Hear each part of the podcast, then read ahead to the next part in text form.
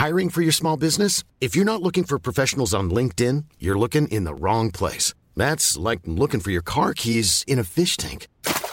LinkedIn helps you hire professionals you can't find anywhere else, even those who aren't actively searching for a new job but might be open to the perfect role. In a given month, over 70% of LinkedIn users don't even visit other leading job sites. So start looking in the right place. With LinkedIn, you can hire professionals like a professional. Post your free job on linkedin.com slash people today.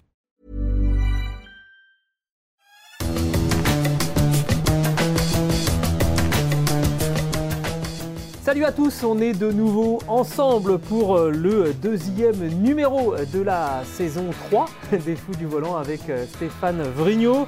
Euh, Aujourd'hui, on va parler notamment sonnant et trébuchant avec Stéphane. T'es prêt à parler argent, mon Steph?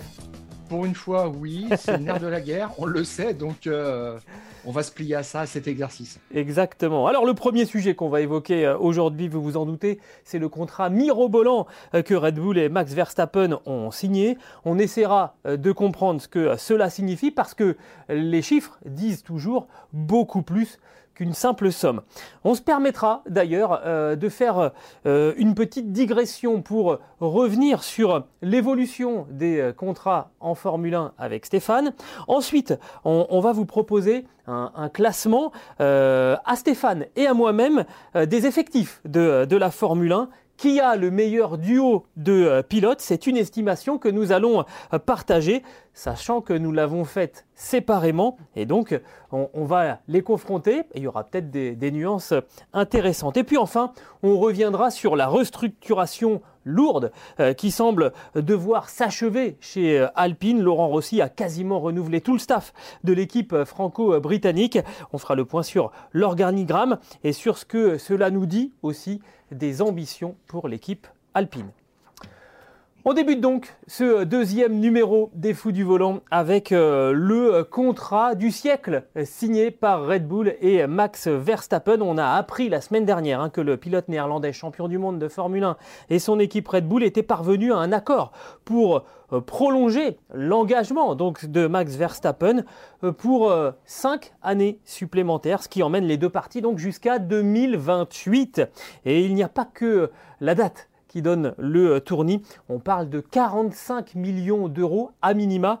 Euh, il dépasse ainsi Lewis Hamilton qui lui émargeait euh, un tout petit peu moins de 45 millions euh, d'euros avec donc trois années de contrat plus deux en, option 2027 et, et 2028. Stéphane, première question, on commence. Bah, déjà, c'est rarissime, un contrat d'aussi longue durée chez, chez Red Bull. C'est la première fois. Oui, c'est du jamais vu, euh, même avec Michael Schumacher chez, chez Ferrari qui a fait euh, 11 saisons, mais ça c'était des reconductions par euh, coup de deux ou trois ans. Euh, mais ce qui change surtout, euh, c'est euh, donc un engagement de 5 ans, mais c'est que Verstappen a 24 ans. Alors la somme, euh, on la connaît déjà, 45 millions, c'est euh, la somme que touche euh, Hamilton, mais euh, il avait ça aux, aux alentours des, des 30 ans, et lui, il a ça à 24 ans. Donc c'est gigantesque. Sur 5 ans, ça fait 225 millions d'euros. La, la somme est absolument, euh, comme tu l'as dit, mirobolante. Et ça dit quelque chose des ambitions quand même de, Red Bull, puisque euh, je vois qu'on est au-delà des actuels accords Concorde. Toutes les écuries, les 10 écuries de Formule 1 se sont engagées, ont signé des choses, impact commercial, euh, sportif, des engagements à respecter, des, des plafonds budgétaires aussi avec la FIA jusqu'en 2025 inclus. Et après, on ne sait pas ce qui se passe. Et aucun contrat euh, ne, euh, ne dépassait cette année-là. Et puis Red Bull a, a décidé de, de tout euh, bouleverser parce que euh, la FIA aussi, les instances parlaient de caper aussi les salaires des pilotes à hauteur de 30 millions d'euros pour le, le total des, des deux pilotes. Donc ça, ça vole aussi en éclats. Et on retrouve un petit peu le côté agitateur de Red Bull en Formule 1 qui fixe ses propres règles et puis après qui dit débrouillez-vous tout simplement. Alors Red Bull a, a verrouillé en fait euh, Verstappen et je me souviens que dans les années 2019-2020, la question c'était celle du remplacement d'Hamilton chez Mercedes. Est-ce que euh, Verstappen ne serait pas tenté? Bon, ben là, en fait, Red Bull a tout verrouillé et le message est clair envoyé à Mercedes. Pour l'après, Hamilton, débrouillez-vous. Exactement, c'est exactement ça. Alors, avant d'aller un peu plus dans le, dans, le détail et dans l'analyse, on, va d'abord revenir sur la longévité de ce, contrat parce que Stéphane, ça va faire de Max Verstappen l'un des plus fidèles pilotes à, une équipe. Alors évidemment, euh, on parle de ça s'il va, va au bout de ce, fabuleux euh, contrat, mais euh, c'est... Presque, une surprise parce que quelque part, que Red Bull soit fidèle, c'est un, contresens. Hein. Dans, cet esprit, justement, comme tu disais, d'agitateur, Verstappen, finalement, va battre des records aussi en termes de fidélité s'il va au bout de ce contrat. Il avait dit après son titre à Abu Dhabi en fin de saison dernière, j'ai envie de rester dans cette équipe pendant 10 ou 15 ans. C'est incroyable. Alors aujourd'hui, euh, la plus longue la plus grande longévité d'un pilote au sein d'une écurie, c'est Michael Schumacher qui la détient avec Ferrari, 180 grands prix, deux grands prix simplement devant Hamilton. Donc Hamilton euh, battra ce record euh, au bout du, troisième Grand Prix cette année. Et puis on voit que Verstappen est tout juste dans le top 10. C'est encore un jeune pilote, mais il a déjà fait 118 Grands Prix avec Red Bull. Eh bien, on voit que à la fin des contrats actuels, donc euh, Hamilton est engagé avec Mercedes jusqu'à fin 2023, et donc Max Verstappen jusqu'à fin 2028 avec Red Bull. Eh bien, à cette époque-là, fin 2028, Verstappen aura disputé sur un rythme de 22 courses par an, il aura déjà 272 grands prix prévisionnels au compteur. Et euh, Hamilton, en fait, en sera à 222 si euh, il s'est arrêté fin 2023. Alors globalement, ce qu'il faut juste voir, c'est que euh, Verstappen dépassera la, longévité de, Hamilton à partir du moment où il aura fait trois saisons complètes globalement après la retraite d'Hamilton.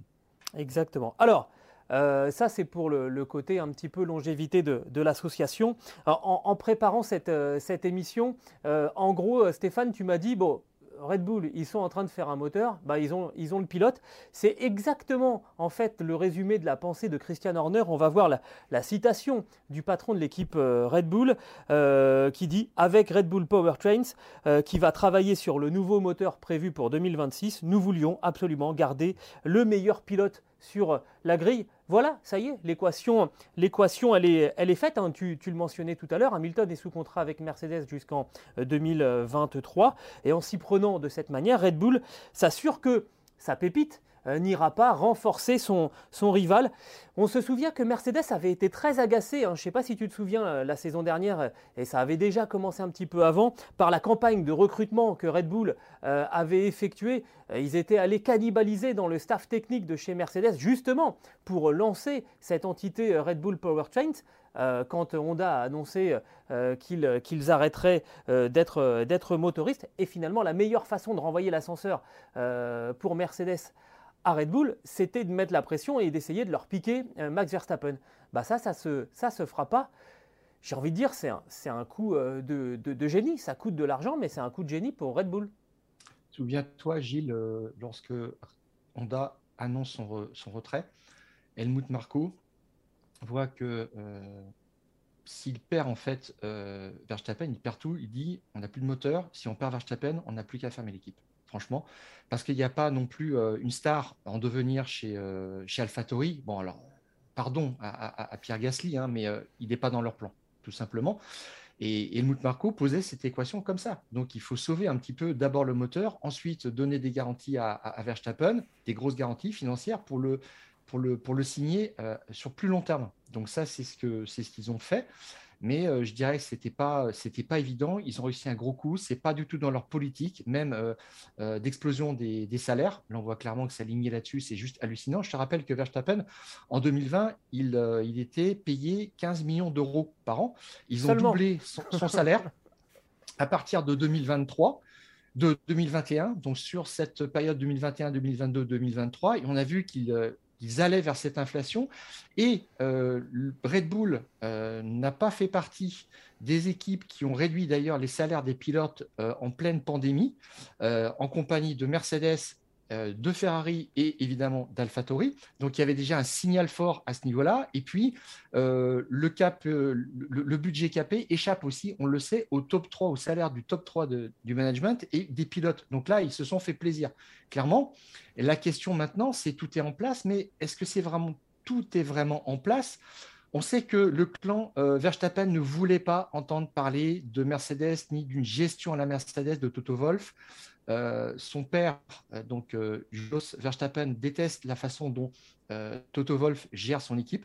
Lui dit on est deux, avec Raymond Vermeulen qui est le juriste en fait, qui, qui est là pour verrouiller les, contrats, les, les cadrer depuis qu'il est arrivé en, Formule 1. Et ça marche très bien comme ça. Il décide à trois, Jos Verstappen, Raymond Vermeulen et Max Verstappen. Et les trois ont dit, nous, on ne veut pas entendre parler de Mercedes. Donc ça, c'est réglé. Maintenant, je pose la question juste, euh, Verstappen se sent bien dans cet environnement Red Bull parce qu'il y a Christian Horner. Donc lui, on imagine qu'il va, va rester. Euh, Helmut Marko, euh, bon, c'est un monsieur qui, a, qui va avoir 79 ans aussi. Est-ce qu'il va euh, vouloir rester encore longtemps en Formule 1 Et puis, je constate aussi que Bon, Adrien Newey, ça fait déjà quelques années quand même qu'il veut prendre du recul. Il a 63 ans aussi. Est-ce qu'il sera là jusqu'à la fin du contrat de, de Verstappen? Est-ce que l'équation technique et management sera la même? C'est une question. Mais Verstappen, il ne se pose pas de questions. On se souvient que après le moteur Renault, il avait signé les yeux fermés jusqu'en 2023, euh, en faisant confiance aussi à Red Bull pour euh, euh, booster le moteur Honda. C'est ce qui s'est passé, c'est juste incroyable. C'était, d'ailleurs une forme de risque hein, qu'avait pris Max Verstappen à, ce moment-là. Quelque part, c'est aussi la, récompense de, ce pari qu'il avait fait auprès de, Red Bull. c'est beaucoup d'argent. En même temps, si tu veux mon sentiment, quoi qu'il arrive, euh, même si Red Bull Powertrains euh, finalement finit par s'associer avec un vrai motoriste, on, a parlé hein, de vrais motoristes qui auraient pu venir euh, s'associer à, Red Bull, on a notamment beaucoup parlé de, Porsche. ça reste valable, ça reste encore plus valable quand on dit à Porsche, bah oui, mais si on s'associe, on a Verstappen. C'est pas la même chose que si on dit on a Sergio Pérez, avec beaucoup de respect pour, pour le Mexicain. Donc quelque part, cette somme, 225 euh, millions d'euros, hein, si, on fait le calcul, euh, elle peut être rapidement, pas amortie, mais en tout cas euh, résorbée si on arrive à s'associer avec, avec un motoriste. Et Verstappen devient non seulement un pilote, mais aussi quelque part une, marchandise à, revendiquer et maintenant à, commercialiser hein, pour, pour, pour Red Bull. maintenant, j'aimerais bien, tu vois, qu'on s'intéresse, si tu veux bien, Stéphane, à ce que, ce Max Verstappen lui-même peut penser. On parlait tout à l'heure du, pari qu'il avait fait euh, en finalement acceptant d'aller euh, avec, euh, avec Honda en restant chez, Red Bull. Peut-être que c'est aussi l'assurance pour Max Verstappen eh ben, d'être chez lui, chez Red Bull, en, ayant l'assurance que quand on met autant d'argent sur un pilote, c'est pas pour en faire le pilote numéro 2. Autrement dit, il n'y aura jamais de concurrence chez Red Bull en tout cas, pas jusqu'en 2028, tant qu'il y aura Max Verstappen. Tu as absolument raison, Gilles aussi, ça, il faut le lire à travers ça. C'est vrai qu'ils font euh, de ce pilote leur, pilote 3. Il ne sera jamais embêté chez, Red Bull. C'est ce que ça veut dire aussi, c'est très très fort. Euh, Red Bull va jouer avec un pilote numéro 1 et un pilote numéro 2 contre d'autres équipes. Je pense à, Mercedes, qui aura peut-être deux co-numéro 1, ou euh, chez Ferrari, comme ça se dessine avec Sainz et Leclerc. Et donc, il y a un parti pris qui est clair aussi à ce niveau-là. Alors, euh, maintenant, est-ce que, pour, euh, est-ce que pour Max Verstappen, si on retourne un petit peu la question, Stéphane, pour, euh, pour, terminer sur le sujet, retournons un petit peu la question du côté de, Max Verstappen. L'intérêt, on comprend bien, 225 millions d'euros, ça va le mettre à l'abri pour le restant de ses jours, et, même, et même sans doute un petit peu, un petit peu plus. on l'a dit, il avait pris le risque finalement de, de se lier à Red Bull avec l'inconnu euh, Honda. Est-ce que c'est quand même pas un risque d'évoquer l'âge un petit peu avancé euh, de, certains membres de cette équipe euh, Red Bull? Est-ce qu'il a eu des garanties d'une certaine stabilité? Tu parlais aussi d'Adrian Newey, qui est le concepteur de, des, monoplaces chez, chez, Red Bull. Est-ce qu'on peut imaginer qu'il y ait eu dans l'équation euh, ben, une garantie d'Adrian Newey en disant non, non, je ne m'arrête pas tout de suite, je ferai la voiture euh, qui roulera à partir de 2026. Ça peut, ça peut se négocier ce genre de choses? Je ne pense pas, je ne sais pas, parce que ça veut quand même dire savoir se projeter euh, sur les sept prochaines années. C'est énorme. Et Gilles, tu as dit quelque chose d'important. Les deux dernières années de contrat sont en option. Euh, ça veut dire c'est 2027-2028. Verstappen va attendre de voir ce que donne ce moteur euh, à la sauce Red Bull, ce nouveau moteur en 2026 qui apparaîtra. S'il est compétitif, il fera cette saison 2027 et cette saison 2028. Sinon, il aura sûrement des clauses de sortie pour, euh, pour partir, je dirais, euh, sans devoir rien à personne. Donc euh, c'est aussi là-dessus qu'il a un petit peu juste pris une précaution, mais autrement, il y croit à fond. Alors, et je dirais que je dirais que effectivement, Helmut Marco, on verra s'il prend du recul ou si quelqu'un d'autre le, le, remplace. Je pense souvent à Gerhard Berger, qui pourrait euh, occuper ce rôle-là, qui est proche de la galaxie Red Bull, qui a aussi un franc-parler, qui, euh, qui est fan négociateur, qui, euh, est vraiment un petit, a un petit côté Niki Loda aussi dans la, politique. C'est quelqu'un qui connaît très très bien les, les, gens dans le paddock, les prix, les contrats, etc. Donc, mais pour l'instant, c'est cette entité-là qui, qui, vaut. Adrian Newey est toujours en place, alors qu'on a cru il y a 3-4 ans qu'il allait partir. Et là, ça pose une vraie question parce que tout repose sur lui. Mais je pense qu'il a encore envie de faire quelques belles années. Et la voiture qu'il a créée cette année montre aussi qu'il a une certaine fraîcheur d'esprit. Exactement. Euh, évidemment, euh, c'est un, sujet qui se reposera euh, tout au long des, saisons à, venir. Le, sujet des contrats, il est évidemment jamais clos parce qu'il y a aussi l'inverse. Et là, pour le coup, on va vraiment en terminer.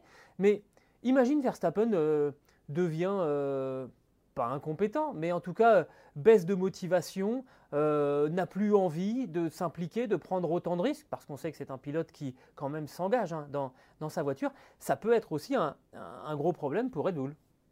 Tu as raison Gilles. moi je reprends les propos d'Helmut Marco après la saison 2021. Et il a dit si on, on fait ça dans les années à venir avec Lewis Hamilton, je prédis que Max Verstappen n'aura pas une carrière très longue en Formule 1. Donc, euh, il y a quand même une menace aussi qui pèse, et c'est vrai que c'est toute sa vie depuis qu'il est tout jeune. Euh, je ne sais pas si toute sa vie tourne autour de ça, mais quand il en parle, il, dit que oui et qu'il en est heureux. Après, il peut découvrir d'autres, euh, la vie autrement, la paternité, etc. Il y a des choses qui peuvent changer dans sa vie. On ne sait pas dans les années à venir. Et euh, est-ce qu'il ira au bout euh, après ou est-ce qu'il s'arrêtera juste en 2026 Mais il a l'air vraiment décidé. Euh, après, la question, c'est juste la motivation, effectivement. Le risque, c'est un petit peu l'embourgeoisement, on va dire. Exactement. Donc on verra, on verra ça pour, pour Max Verstappen. Cette histoire, en tout cas, ça nous a donné envie, Stéphane, de nous replonger un petit peu dans, l'histoire et de voir quelle a été euh, l'évolution des, contrats en, Formule 1, on va repartir d'une époque, Stéphane, où, les contrats étaient seulement à, à, 5 chiffres. On parle de quelques dizaines, dizaines de milliers de dollars pour euh, un des plus grands pilotes de l'histoire, euh, Jackie Stewart. Oui, alors, Gilles, en fait, on va vous proposer juste l'évolution des, stars de la Formule 1 à partir de 1969. En fait, c'est l'année qui a suivi, qui a coupé l'histoire de la Formule 1 en deux, l'arrivée, en fait, des sponsors euh, titres, un sponsor majeur, un cigarettier qui repeint la Lotus euh, en rouge en 1968. Et là, c'est le point de départ de euh, l'explosion des coûts et des salaires en Formule 1. Et il y a Jackie Stewart qui a une approche très professionnelle, qui est déjà un pilote très analytique et qui a conscience aussi de son image et de la relation qu'il a avec les sponsors. Et encore aujourd'hui, c'est pour ça qu'il est aussi dans le paddock. Il représente toujours quelqu'un, en fait, Jackie Stewart, pas seulement lui-même. Il est très, très fort là-dessus. Il est très apprécié pour ça. Et euh, en 1969, euh, il n'est pas encore champion du monde. Il touche euh, son salaire prévu pour la saison, c'est 50 000 dollars simplement.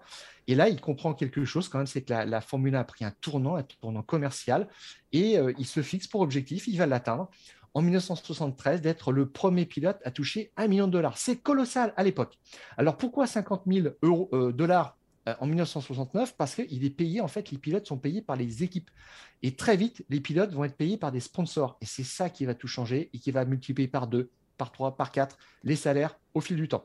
On voit Niki Loda en 78, il est euh, double champion du monde, il touche 2 millions de, dollars, il est payé par le sponsor principal de Brabham, une compagnie de, laiterie italienne. Et à la fin de sa carrière, en 84, quand il est champion du monde, il a doublé son salaire. Et ainsi de suite. Gilles, comme tu le vois, sur, sur notre tableau, Prost passe de 6 millions de dollars en 87 à 12 quand il est chez Ferrari, quand il arrive chez Ferrari en 1990, et ainsi de suite. Senna, qui avait, alors lui, il a fait une belle opération. 1,5 million et demi euh, de dollars euh, chez, chez, Lotus en 87, il arrive chez McLaren en 88 et il demande 8 millions de dollars et il les obtient. Et il aura le double en 93 lors de sa dernière année ça me donne quand même une idée. On va peut-être aller voir nos patrons, Stéphane. Il va peut-être falloir doubler, nous aussi, à un moment. Oui, mais on n'est pas champion du monde. C'est ça le problème. Ah, on est forcément champion du monde, mais de quoi?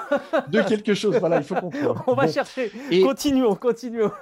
continuons. Je, voilà, J'aborde euh, Schumacher, 11 saisons chez Ferrari, euh, un salaire qui n'a pas euh, explosé. Quand il arrive, il, il, touche 25 millions de dollars et à la fin de sa carrière chez Ferrari, il touchera 35. Il y avait une sorte de plateau quand même.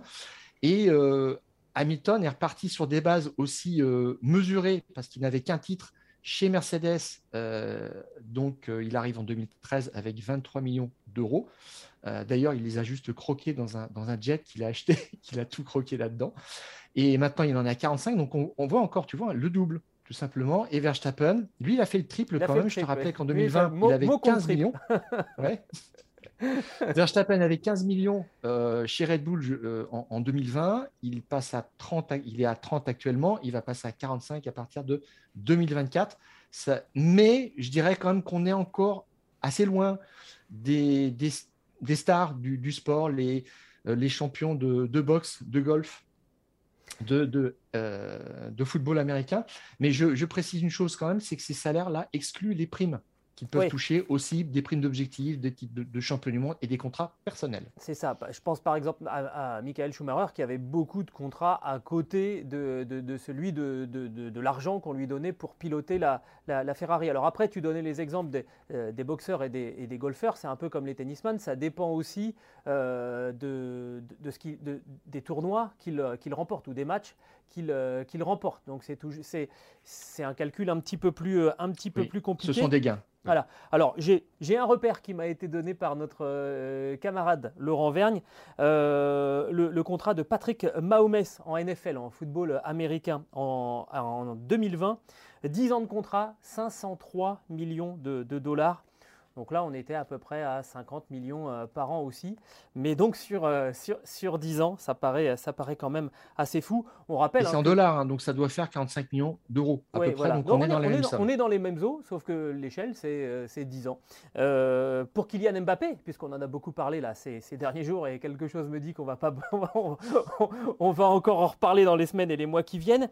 Le, le Paris Saint-Germain a fait une proposition qui avoisinerait les 60 millions d'euros donc là, c'est des euros par, euh, par an. Donc euh, c'est euh, voilà, Verstappen, c'est quasiment le, le, Mbappé de la Formule 1. oui, mais sauf qu'il n'y a que deux pilotes en, Formule 1 qui touchent cette somme-là. Et c'est un petit peu des exceptions quand même. Exactement. Bon, en tout cas, on, on, voit un peu qu'on a, on a changé d'échelle. donc depuis 1969 et les, les 50 000 dollars de, de, Jackie Stewart, entre-temps, effectivement, euh, les sponsors sont, arrivés, on pense euh, beaucoup aux, cigaretiers. Les constructeurs automobiles aussi euh, ont, débarqué en, Formule 1 et c'est ce qui a contribué à, cette, montée en puissance assez incroyable. Et, au final, on, gagne beaucoup plus aujourd'hui alors que la F1 est réputée moins dangereuse qu'elle ne l'était dans les années 70 où on avait la moitié du plateau qui perdait la vie d'une saison à une autre. Oui, et puis Gilles, euh, dans les années 70, euh, euh, on tournait à 13-14 Grands Prix par an. Là, on en est à cette année 23, voilà, même si on n'a pas la 23e date, mais c'est ça, donc on a quand même là, oui, à peu près triplé, doublé, presque doublé quand même ce quota, donc c'est aussi quelque part mérité et c'est toujours, là encore, proportionnel à l'économie que tu génères ou les, retombées d'un sponsor en termes de notoriété. On sait par exemple que euh, Mercedes donne 45 millions à, Hamilton pour son travail, mais aussi pour l'image que ça représente. En équivalent publicité, c'est infinitésimal par rapport à ce qu'il leur apporte. Et eh oui, parce qu'en 69, euh, il n'y avait pas les télévisions qu'il y a aujourd'hui autour des, Grands Prix de Formule 1. Et après, après les cigartiers, après les, constructeurs euh, automobiles, euh, bah, les, télés sont arrivées et ont de nouveau permis un, bond en avant des, des, contrats. On va passer maintenant au deuxième sujet qu'on voulait évoquer aujourd'hui dans, les fous du volant. quelle équipe a le meilleur effectif, le meilleur line-up, comme disent euh, nos euh, confrères euh, anglophones, pour la saison 2022. alors il n'y a certes pas eu énormément de changements cet hiver dans, les, dans les équipes, mais on a eu envie avec Stéphane de réaliser un classement de ce qui nous semble être à nous euh, la hiérarchie des effectifs en, Formule 1 cette saison. Alors pour corser un petit peu la chose, euh, on l'a fait chacun de notre côté, en aveugle. Euh, moi, je ne sais pas le classement qu'a établi Stéphane, et lui ignore le mien pour le moment. Le principe, on, vous l'explique. on a noté chacun des deux pilotes de chaque équipe sur 10, et donc fatalement, en additionnant la valeur qu'on donne à chaque pilote, on a une note sur, sur 20. On, on s'est dit on allait faire un, top 5 au niveau euh, du classement des, effectifs. Euh, et on va voir ce que, ça donne euh, maintenant. Alors, tu es en train de découvrir, Stéphane, le classement que moi j'ai fait. Et moi, je ne vais pas tarder à découvrir celui que toi, tu as, tu as écrit. C'est Marion qui va me le proposer. Voilà, ah, il faut que tu le décales un tout petit peu sur la droite, Marion, parce qu'il est en, il est euh, voilà, hop, parfait, on bouge plus.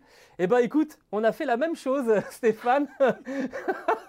Incroyable, c'est exactement le même. Oui, tout à fait. On, est sur la même longueur d'onde avec le même nombre de points.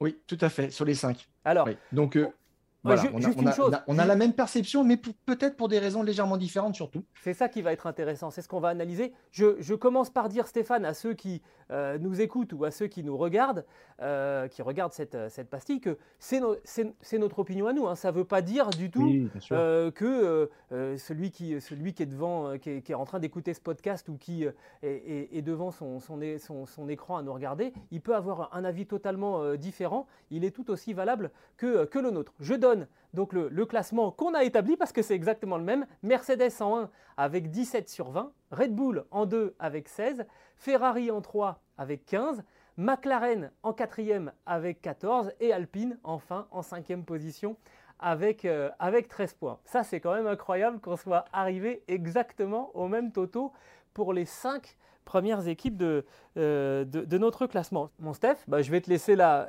la, primeur. 17, 17 euh, points hein, du coup pour, euh, pour, pour, Mercedes. Moi personnellement j'ai mis 10 pour Hamilton et 7 pour George Russell. Qu'as-tu fait toi de ton côté?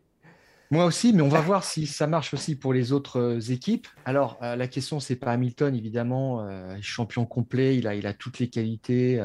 la question, c'est Russell. Et pour moi, 7 euh, sur 10, pour l'instant, c'est pas plus. Euh, j'attends de voir. Euh, il a fait bonne impression fin 2020 en remplacement de d'Hamilton qui avait le Covid, mais ça, s'il était juste au contact de, de Bottas. Mais en fait, il ne le serait pas. Je pense qu'il y a plusieurs pilotes quand même sur le plateau qui auraient pu faire le même job avec quand même une certaine improvisation. Hein. Donc, ce c'était pas facile pour lui. Il a eu du mérite. Je dirais pourquoi 7 Parce qu'il lui manque encore euh, cette capacité à transposer sa vitesse du samedi au dimanche. Je le rappelle, il est appelé monsieur samedi en Angleterre parce qu'il fait des très bonnes qualifs et que le dimanche, il flanche un petit peu plus. Et je le trouve moins impressionnant, c'est vrai. Et mon référentiel un petit peu aussi, c'est ce qu'avait fait Nico Rosberg euh, pendant quatre saisons chez Williams, où il avait impressionné dès sa première année avec un moteur Cosworth, euh, Williams venait de tourner la page BMW de ses gros sponsors. Il n'y avait plus trop d'argent. Il avait porté quand même l'écurie à bout de bras avec des très beaux résultats. Ensuite, avec le moteur Toyota, faut pas l'oublier, Russell avait un moteur Mercedes dans le dos euh, jusqu'à présent chez Williams. Et il a fait des beaux résultats, mais je, trouve qu'il manque un petit quelque chose, personnellement. Et puis, son challenge, c'est aussi de devenir le premier Britannique vainqueur en Grand Prix et, euh, depuis Button, puisque euh, depuis le Grand Prix du Brésil 2012, c'est uniquement euh, Hamilton pour les Britanniques qui a remporté des victoires. Donc ça, c'est un vrai challenge, mais il a une qualité, c'est qu'il ne se prend pas pour quelqu'un d'autre. Il sait qu'il peut attendre la place pendant deux ans sans faire trop de pataquès. Et donc, je dirais qu'il va être un petit peu, peut-être un peu effacé. il va jouer le rôle du coéquipier modèle. On verra. On verra si à quel point il est, il est incisif. Je ne sais pas ce que tu en penses, Gilles. Ouais, bah, je ne sais pas justement s'il sera effacé euh, si longtemps que ça. Ce qui est clair, c'est qu'il a vraiment porté Williams euh, tout au long des, saisons où il a occupé euh, le baquet de, cette équipe. après, il y a effectivement, moi, ma réserve, c'est surtout sur le fait d'arriver à franchir ce dernier cap et ce, dernier cap et à aller dans une équipe vraiment top gun comme les Mercedes. On a vu hein, des très très bons pilotes ne pas réussir en fait à, à aller euh, atteindre ce, niveau ultime dans une grande équipe et en plus de subir la comparaison avec Hamilton. On sait qu'Hamilton, il en a quand même cassé quelques-uns de ses coéquipiers. Euh, donc on verra, mais ça fait, ça fait 17 sur 20 pour, euh, pour tous les deux et c'est donc l'équipe qui, à notre avis, a le meilleur line-up un point devant Red Bull, qui compte pourtant le champion du monde en, en titre, 16 points 16 sur 20 pour, euh, pour Red Bull. Euh, tu as mis 9 à Verstappen, c'est ça? Ah, Exactement, 9 à Verstappen et 7 à, à, Sergio J'ai ça pour blaguer, mais moi j'ai mis 10. Ah d'accord, moi j'ai mis 9. J'ai mis 9 parce que je ne pouvais pas mettre autant que, que, Hamilton. Il a un titre, Verstappen. Hamilton en, avait, en, a, en a 7. J'ai mis 9 à, à Verstappen parce qu'il y a quand même euh, toujours cet inconnu de savoir comment est-ce qu'il va enchaîner après avoir obtenu la, la consécration. Et puis 7 à, à Perez parce que bah, Pérez, c'est bien, c'est un, bon, un bon deuxième pilote, mais enfin, il manque quand même une étincelle, il manque quelque chose, je trouve, pour, euh, pour être à la, à la, hauteur d'un Verstappen. T'es dur avec euh, Checo, la légende, comme l'a dit Max à Abu Dhabi. Alors moi j'ai mis 10 à, Verstappen parce que je trouve qu'il a tout en lui, il a toutes les qualités. Et euh, maintenant, il n'a plus qu'à dérouler. Franchement, il ne manque plus rien. autant avant, il était un petit peu trop agressif. C'était pas très bien euh, construit en fait ces, championnats. Maintenant, il a pris la dimension de tout ça et il est vraiment dans la peau. Il est au même niveau qu'Hamilton. Moi, je, avec évidemment moins l'expérience de, toutes ces, euh, de toutes ces campagnes de lutte pour le titre mondial. Et j'ai mis 6 à, à Pérez parce que je le trouve définitivement trop faible en qualification. Il était ah bah tu me dis que je suis dur, mais c'est encore plus dur alors. il a été battu 20 fois sur 22 quand même l'an dernier, sachant que je crois que c'est en Russie, euh, Verstappen n'avait pas euh, disputé, je dirais avec beaucoup de conviction à la qualification parce qu'il prenait une, il savait qu'il prenait une pénalité moteur. Et euh, je trouve aussi que Perez, euh, sa réputation de pilote qui sait euh, bien gérer ses pneus, c'est un petit peu, c'est surfait, franchement. Et je trouve qu'il est un petit peu en retrait, que normalement il est en backup, mais c'est ça a servi une fois. l'année dernière à, Bakou, il était là alors que Verstappen avait éclaté un pneu largement en tête du, du, Grand Prix, donc je suis un petit peu réservé et je le situe au niveau d'un même d'un Bottas. Tu vois, donc c'est pour ça que, enfin, c'est la preuve que je suis un petit peu sévère. Moi, je ne le mets pas à 7, mais bon, ça, c'est ce qui nous distingue un petit peu. Alors, ensuite, on a Ferrari sur le podium avec 15 euh, points. J'ai donné 8 euh, points à, Charles Leclerc et 7 à, Carlos Sainz. Euh, bah, Leclerc, il a prouvé par le passé qu'il était capable de, capitaliser vraiment sur, sur chaque opportunité qui, qui, se présentait à lui. Et là, on a quand même le sentiment qu'en 2022, il va y avoir des opportunités pour, euh, la Scuderia. Et puis j'ai mis 7 à, Carlos Sainz parce que euh, bah, il a quand même fait une très très belle première saison qui était quand même au-delà des espérances, je pense, euh, pour, l'Espagnol. Maintenant, il manque ben, d'aller chercher des victoires, de venir vraiment concurrencer maintenant au, niveau du nombre de points et du classement Charles Leclerc. Donc presque ex aequo entre les, entre les deux pilotes avec un tout petit avantage pour, pour le Monégasque. Pour moi, ça fait 15 sur 20. Oui, euh, moi je suis tout à fait d'accord. 8 pour Leclerc, 7 pour euh, Sainz. et autant je trouve que euh, Red Bull affiche le duo le plus déséquilibré à tout point de vue, autant je trouve que chez Ferrari, ils ont le, duel, le, duo de pilotes le plus complémentaire, le, plus, homogène. équilibré. Oui, tout à fait. On a deux co-numéro 1 en fait. Et on l'a vu l'année dernière, ils se sont partagés des stratégies quand il fallait protéger la troisième place au championnat constructeur de Ferrari. Ils l'ont fait sans état d'âme. Euh, ils ont même accepté de laisser passer le, euh, le, collègue en course pour ne pas casser la stratégie, euh, l'autre stratégie alternative. Donc ça, c'était vraiment intelligent. intelligent. vraiment, vraiment. Alors on n'est pas dans une bromance, mais c'est presque ça en tous les cas. On est dans une dans une relation de travail très intelligente. Je trouve que c'est bon esprit, c'est génial ce qu'ils font. Euh, Leclerc a une vitesse euh, pure que n'a pas, je trouve, euh, Sainz. Et je reprends un petit peu les propos qu'avait Marco chez Red Bull Il avait Sainz chez, chez Toro Rosso, il ne l'a pas fait monter chez Red Bull. Et il a dit un jour, Sainz, de toute façon, c'est pas Max Verstappen. En clair, c'est pas le même potentiel, c'est pas la même vitesse sur un tour, c'est autre chose. Et pour moi, je pense que Sainz n'a pas l'envergure d'un champion du monde et Leclerc sera au moins une fois champion du monde, si ce n'est pas plusieurs. Et c'est là aussi où il se distingue. Euh, l'année dernière, Leclerc fait deux pole positions. Euh, il, a, euh, il est quatrième sur la grille en, moyenne, alors que Sainz est huitième. Il y, a quand même un gap, il y a quand même un écart qui est net pour moi. Et puis Leclerc est capable de se distinguer avec une Ferrari qu'on n'attend pas. aussi bien à Monaco que au, Grand Prix suivant en Azerbaïdjan. Donc ça, ça veut quand même tout dire aussi sur sa complémentarité. Et Sainz, il a, je pense, le petit truc en plus, c'est qu'il a quand même le goût du risque. Il prend des risques, il sort, il tape quand même euh, aux essais, mais il, était, il est aussi opportuniste, peut-être chanceux, diront certains, je ne sais pas. Mais l'année dernière aussi, il a, fait quand même quelques, podiums. Euh, et euh, c'est ce qui fait qu'il arrive à, être dans le match par rapport à, Leclerc et à, être proche. On va passer à McLaren, quatrième de notre, classement avec 14 points. Alors là, pour le coup, j'ai mis 7 points aux deux pilotes de l'équipe euh, McLaren, Lando Norris donc et Daniel euh, Ricciardo. 7 points pour Lando Norris parce qu'il a vraiment porté l'équipe britannique hein, durant l'essentiel de la saison l'année dernière. Il a dominé Daniel, Daniel Ricciardo qui lui a été en, difficulté. Et je l'ai quand même mis avec 7 points à égalité avec Lando Norris parce que Daniel Ricciardo, c'est quelqu'un qui a remporté des, Grands Prix, qui a quand même un capital d'expérience. je pense qu'on a un petit peu minimisé aussi les difficultés euh, à s'adapter à cette, à cette voiture et à cette équipe dans une période où euh, il y avait toujours hein, cette double, ce, double enjeu, travailler pour la saison 2021, commencer à se projeter sur euh, le calendrier 2022, sur la, nouvelle, la nouvelle conception technique des, des, voitures. Donc j'ai mis, j'ai mis 7 c'est peut-être c'est peut-être le, le, total sur lequel j'ai eu le, plus de mal en fait, à savoir s'il fallait mettre 7 ou, ou, 6 à, Daniel Ricciardo, mais au total ça fait 14 et on a donné exactement la même note encore une fois. J'ai donné 8 à Norris et 6 euh, à Ricciardo qui m'a déçu quand même l'année dernière. Euh, Norris l'a écrasé en qualif, 15-7 euh, sur le duel du samedi, donc ça c'est net.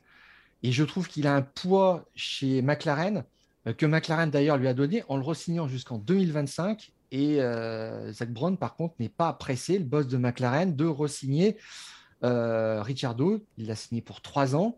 Donc ça veut, quand même dire qu'il y a une différence de considération et euh, je pense que euh, Norris, ça va se voir cette année, il va prendre le lead s'il si, se sent bien dans la voiture par rapport à ça. Et encore une fois, l'an dernier, il fait premier, deuxième, troisième en qualif, il fait une pole position, hein. c'est quand même pas rien. Et la meilleure place euh, sur la grille de, de Ricciardo, c'est quatrième. Je, vois un écart quand même, clairement, que j'ai matérialisé à travers ces notes 8 euh, sur 10 et 6 euh, sur 10. Mais c'est vrai que Ricciardo, il a amené son expérience, c'est un taulier. Il a appris beaucoup de choses à l'équipe, certainement, qui profite aussi à Norris. Mais Norris, maintenant, a tout pour faire sentir l'écart qu'il y a. Exactement. Alors ensuite, il y a Alpine qui complète notre euh, top 5, euh, Stéphane, avec, euh, avec 13 points. Moi, personnellement, j'ai mis 7 points à Fernando Alonso et 6 à, Esteban Ocon, même si c'est un petit peu injuste parce que la victoire que tu avais d'ailleurs pronostiquée au début de la saison l'année dernière pour Alpine, elle est venue du fait du, français, mais il y a deux titres de champion du monde pour Fernando Alonso. Et puis il y a ce, à la fois évidemment ce capital d'expérience, cette capacité à emmener euh, toute l'équipe avec, euh, avec lui. C'est un moteur, euh, Fernando Alonso. Il a été vraiment d'un esprit absolument irréprochable tout au long de la saison, y compris quand Esteban Ocon était en mesure d'aller chercher la, la victoire. J'ai mis un petit points de moins à, Esteban parce que bon, il faut, encore aller chercher d'autres victoires pour gagner des, pour gagner des points. Mais ça place, euh, place Alpine en cinquième position. Ce qui est curieux, c'est que euh, c'est aussi le, classement euh, au classement des, constructeurs l'année dernière, hein, Stéphane. On a été finalement assez, assez logique dans, ce choix aussi.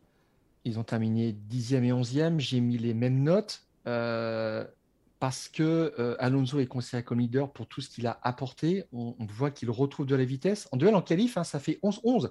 Alors j'ai parlé du duel le plus complémentaire euh, et le plus équilibré chez Ferrari. Je pourrais presque dire la même chose de, chez Alpine avec ce petit point d'interrogation quand même.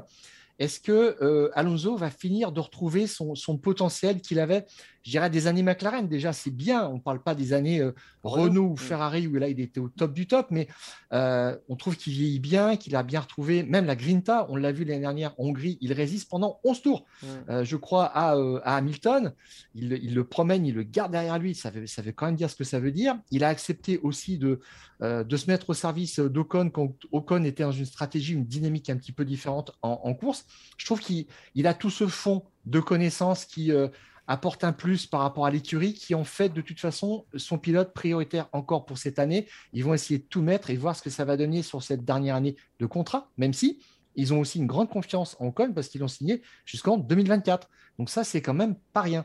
Alors, euh, je dirais que tout ça, c'est... euh, on, attend de voir maintenant ce que ça va donner. Euh, j'ai une petite réserve, une petite peur pour Ocon simplement. Euh, chez, euh, chez Alpine. Il avait l'habitude d'être conseillé par euh, Alain Prost, d'être vraiment guidé, d'être rassuré. Et il a progressé à travers le, quadruple champion du monde, qui en fait a été débarqué, ou disons qu'il était gentiment remercié, puisque son contrat n'a pas été renouvelé, donc il n'a pas été limogé entre, en soi. Mais cette présence du quadruple champion va peut-être lui manquer et ça, ça va peut-être lui faire un déficit par rapport à Alonso aussi.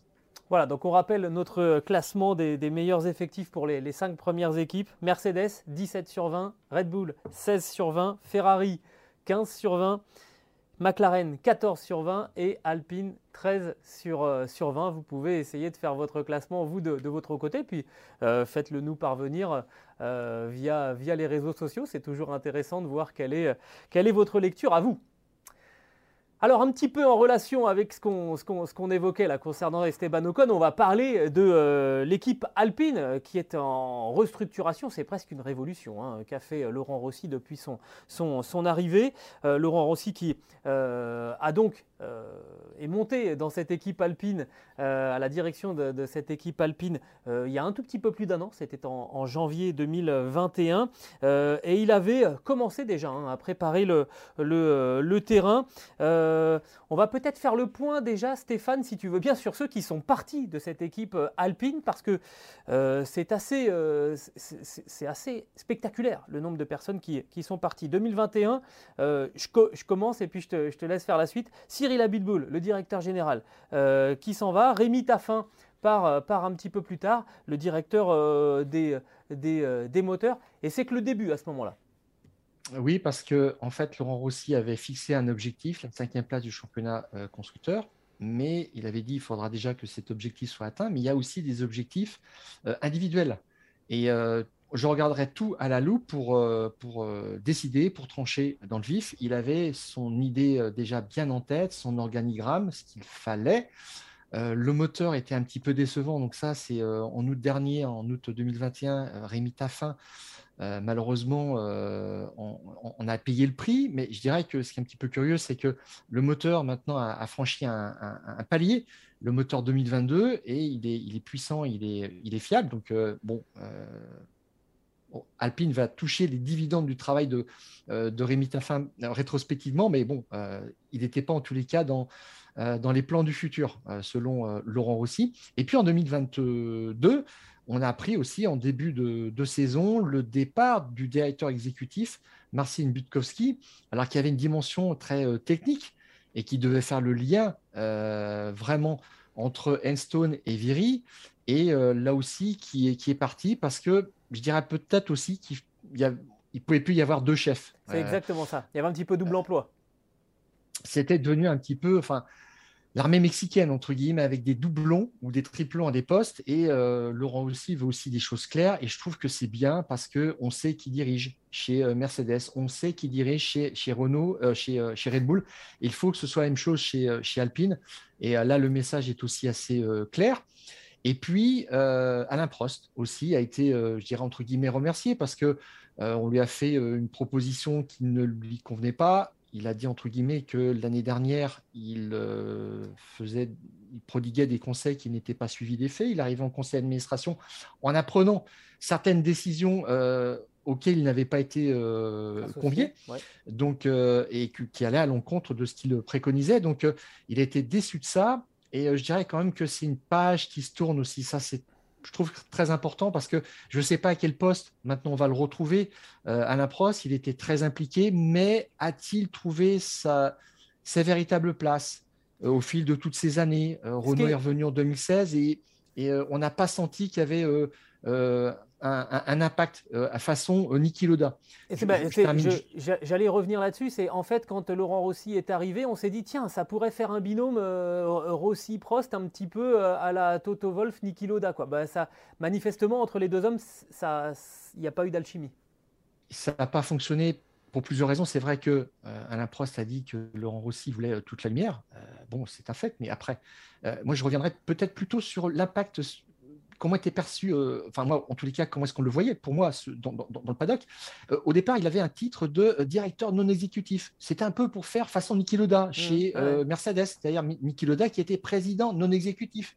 Et c'était l'ancien pilote qui prenait de la hauteur, qui donnait, qui, qui, donnait des conseils aussi aux pilotes, qui participait aux décisions, qui était conseillé. Mais moi, je trouve que Niki Loda était beaucoup plus que, que, ça, de par son passé, triple champion du monde, de, par son parcours de vie aussi. Il avait euh, survécu à un accident, ça lui donnait une aura absolument fantastique. Il était extrêmement respecté pour ça. Dans toutes les écuries il est passé, spécialement quand il était conseiller chez, chez Ferrari. Et Todd, d'ailleurs, avait dit qu'il ne soupçonnait pas à quel point... Euh, ce que représentait Loda chez, Ferrari, l'aura, le charisme qu'il avait. Et puis, Niki Loda, c'était aussi une figure médiatique qui prenait la parole et dont la parole pesait dans le paddock, c'est-à-dire au plus fort des, duels entre euh, Hamilton et Rosberg. Eh bien, on attendait de savoir ce que donnait, euh, ce qu'en avait pensé Niki Loda, et il distribuait les bons et les mauvais points. Et parfois, il disait ben, Hamilton a été mauvais, ou il s'est trompé, ou euh, c'est de sa faute. Voilà.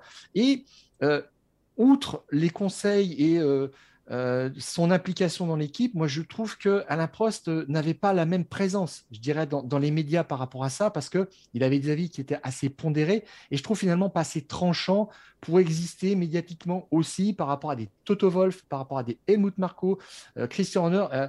voilà, je dirais même que quelqu'un comme Gunther Steiner aussi, qui bon, il est très connu par, par Netflix, voilà, et tout le monde nous parle de, lui. Donc, et Alain Prost, je trouve qu'il il était un petit peu dans un entre-deux, il ne prenait pas ses parties. Il y a une fois l'année dernière où il a vraiment dit euh, le fond de sa pensée.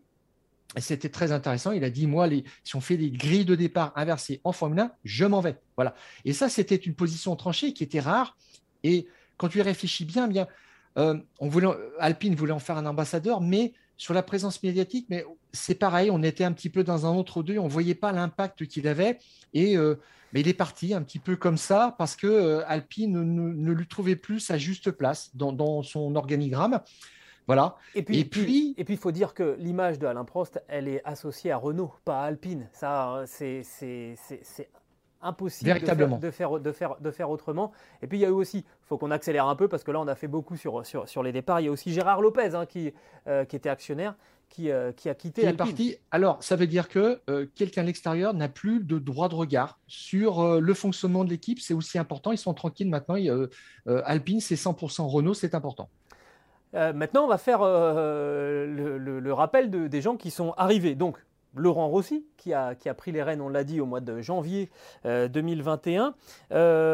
alors, il a d'abord commencé par euh, faire venir, alors je ne sais plus euh, chronologiquement, tu, vas me corriger, euh, Pat Fry et Matt Harman. Pat Fry pour, on va dire, chef du bureau technique. En gros, c'est lui qui va donner la direction sur le long terme. Alors, ça a été une promotion. En fait, Pat Fry était le directeur technique, le chef de projet de la voiture 2022. Il est arrivé en 2020 chez, chez euh, Renault, donc il a été appelé par Cyril Abitboul. Mais là, il a pris la hauteur. Il est devenu le chef du haut bureau technique. Donc, c'est lui qui va chapeauter le directeur technique, le nouveau directeur technique, donc Mata Harman, et qui va s'occuper des projets futurs. Pat Harman, donc, qui devient directeur euh, technique châssis, mais qui euh, est chargé aussi de l'intégration euh, du euh, groupe motopropulseur dans le châssis. Et on sait que c'est un poste qui est éminemment important parce que c'est toujours, une, un, moment délicat hein, de mettre le moteur dans, un châssis pour n'importe quelle équipe, mais alors encore plus chez, chez, Alpine parce que le châssis est fabriqué à Enstone, autrement dit en Angleterre, et le moteur lui est fait à Viry-Châtillon en région parisienne. Donc c'est vraiment deux entités qui doivent parfaitement, euh, parfaitement s'imbriquer. On rappelle hein, que Matt Harman euh, est quelqu'un qui a travaillé, je crois, 17 ans hein, du côté de chez, Mercedes et qui a notamment été là au début de l'ère hybride hein, chez, Mercedes. Donc c'était vraiment une belle prise de guerre quand il est arrivé, et c'est le moment peut-être là bah, de tirer la quintessence de cet ingénieur il connaît la maison, il était à l'ingénierie juste avant, et il va s'occuper de la coordination, c'est-à-dire de vérifier que euh, les demandes d'Enstone sont bien euh, comprises par, euh, par Viri et inversement. donc il faut vraiment que ces deux entités travaillent en, coordination. C'est une particularité que, n'ont pas les, autres équipes. Et puis, Gilles, on passe un petit peu au côté dans la partie sportive en, disant qu'il y a encore quelqu'un qui a changé de poste, c'est David Brivieux qui était directeur sportif et qui est mis un petit peu sous le côté, qui n'est plus dans le programme Formule 1 puisqu'il s'occupe de l'académie des pilotes, des jeunes pilotes en fait, notamment l'Australien très prometteur Oscar Piastri. Exactement. Et ensuite, euh, sont arrivés là, il, y a, quelques, quelques, jours, quelques, semaines, euh, la nomination de, Bruno Famin et de euh, Otmar Zafnauer. Zafnauer qui devient le patron de l'équipe, c'était l'ancien patron de, Aston Martin qui était arrivé, qui était avant chez, Racing Point et donc chez, Force India, qui avait réussi finalement à faire exister cette équipe Force India qui avait eu quand même pas mal de soucis et qui a régulièrement euh, s'est illustré sur, sur les Grands Prix. Et puis Bruno Fama, on le connaît par son passage euh, chez, chez Peugeot en, endurance. Il avait fait un petit intermède du côté de, de la FIA et c'est lui qui euh, chapeautera l'unité, l'unité moteur à, à, Viry-Châtillon. Tout ça, ça fait quand même beaucoup de, beaucoup de changements, Stéphane. y compris un sponsor en plus. Oui, qui arrive. alors, qui arrive avec Major, ça aussi. Otmar Zafnauer, le, le, le, le, sponsor rose, la BWT, euh, qui, euh, qui, était donc euh, chez, Racing Point et qui débarque du côté de, Alpine. Beaucoup de changements et tu me faisais remarquer, oui, mais alors par contre, il y a un élément qui au moins ne change pas, ce sont les, pilotes, parce qu'on a beaucoup fait tourner les pilotes ces dernières saisons chez, Renault ou, chez Alpine. Et là, ça se calme un petit peu et c'est plutôt un bon point. Oui, ils avaient besoin aussi de stabilité à ce niveau-là. C'était une équipe qui était en construction. Donc, euh, tu commences avec un line-up en 2016, c'est Magnussen Palmer. Tu prends en fait les pilotes qui, sont, euh, euh, qui étaient signés par Lotus. Donc, tu fais avec, on va dire. Le, premier fusée de l'étage, c'était Hülkenberg. Le deuxième, c'était Ricciardo. On voit qu'au fil des ans, ça change sans arrêt, de 2016 à 2021. Et pour remplacer Ricciardo, il y a Alonso. Et là, on constitue le, couple Alonso-Ocon. Et cette année 2022, c'est la première année dans l'histoire récente de Renault et d'Alpine qu'on redémarre avec le même duo de pilotes du début de la saison précédente. Ça aussi, c'est important, c'est un facteur de stabilité. Euh, ça, me paraît essentiel quand même, même s'il y a un point d'interrogation autour de l'avenir d'Alonso. Exactement, on verra. Euh, tout cela pourquoi? Parce que euh, on, a vu une belle progression euh, entre 2016 et, 2020, hein, passant, euh, passant donc euh, de la 9e à la 5e place au, classement. Et puis ça a rétrogradé, ça a rétrogradé un petit peu l'année dernière, ça a plafonné et il faut maintenant aller chercher ce titre. Hein. C'est l'objectif qui a été donné par Laurent Rossi. Il faut qu'on fasse très vite, Stéphane. Laurent, Rossi veut aller chercher le titre en 100 Grands Prix, autrement dit en un peu plus de 4 saisons. L'enjeu de 2022, pour moi, c'est pas réellement une place au championnat constructeur, troisième, quatrième, cinquième, c'est surtout euh, redevenir en fait un top team aux yeux de tout le monde et, se battre à la régulière avec McLaren et Ferrari et être le plus proche possible des deux grands, euh, Mercedes et Red Bull, je ne sais pas dans quel ordre. Bon, tout ça, ça fait quand même d'Alpine un potentiel facteur X important pour cette saison 2022. Et encore, on n'a pas évoqué hein, euh, Andretti qui, qui, est en contact avec euh, Alpine et donc avec euh, éventuellement euh, avec Renault. c'est intéressant beaucoup d'ambition chez, chez Alpine, Renault, puisque le moteur Renault devrait motoriser la future équipe Andretti en 2024. Bon, elle n'est pas encore inscrite, c'est des accords qui sont verbaux. Et puis il y a des discussions aussi d'un soutien opérationnel pour l'équipe d'endurance Andretti qui voudrait s'impliquer aussi en IMSA en 2024. Tout ça, ça montre quand même l'appétit d'Alpine, du groupe Renault. C'est quand même assez excitant. Voilà donc euh, pour euh, ce deuxième numéro de, des Fous du Volant saison 2022. Euh, on va donner une dernière information, mais vous l'avez forcément suivi. Nikita Mazepin a perdu son volant chez, chez As, tout simplement parce que le, sponsor titre de l'équipe, qui est un sponsor russe, Uralkali, ne fait plus partie donc de, l'équipe. Hein. C'est la, décision de, de, Gene Haas lui-même. C'est Pietro Fittipaldi qui fera les, tests à Bahreïn euh, pour, euh, pour l'équipe. On verra ensuite si le Brésilien enchaîne et s'il fait les, premiers Grands Prix, par qui éventuellement il pourrait être remplacé Ça peut faire l'objet d'une rubrique peut-être la semaine prochaine, Stéphane. Je ne sais pas ce que, ce que tu en penses. On a fait très long aujourd'hui. On, on, va s'arrêter là. On se donne rendez-vous la semaine prochaine. On pourra faire le point aussi sur ces essais de, de Bahreïn. D'ici là, Stéphane, je te propose le contact. Salut Gilles.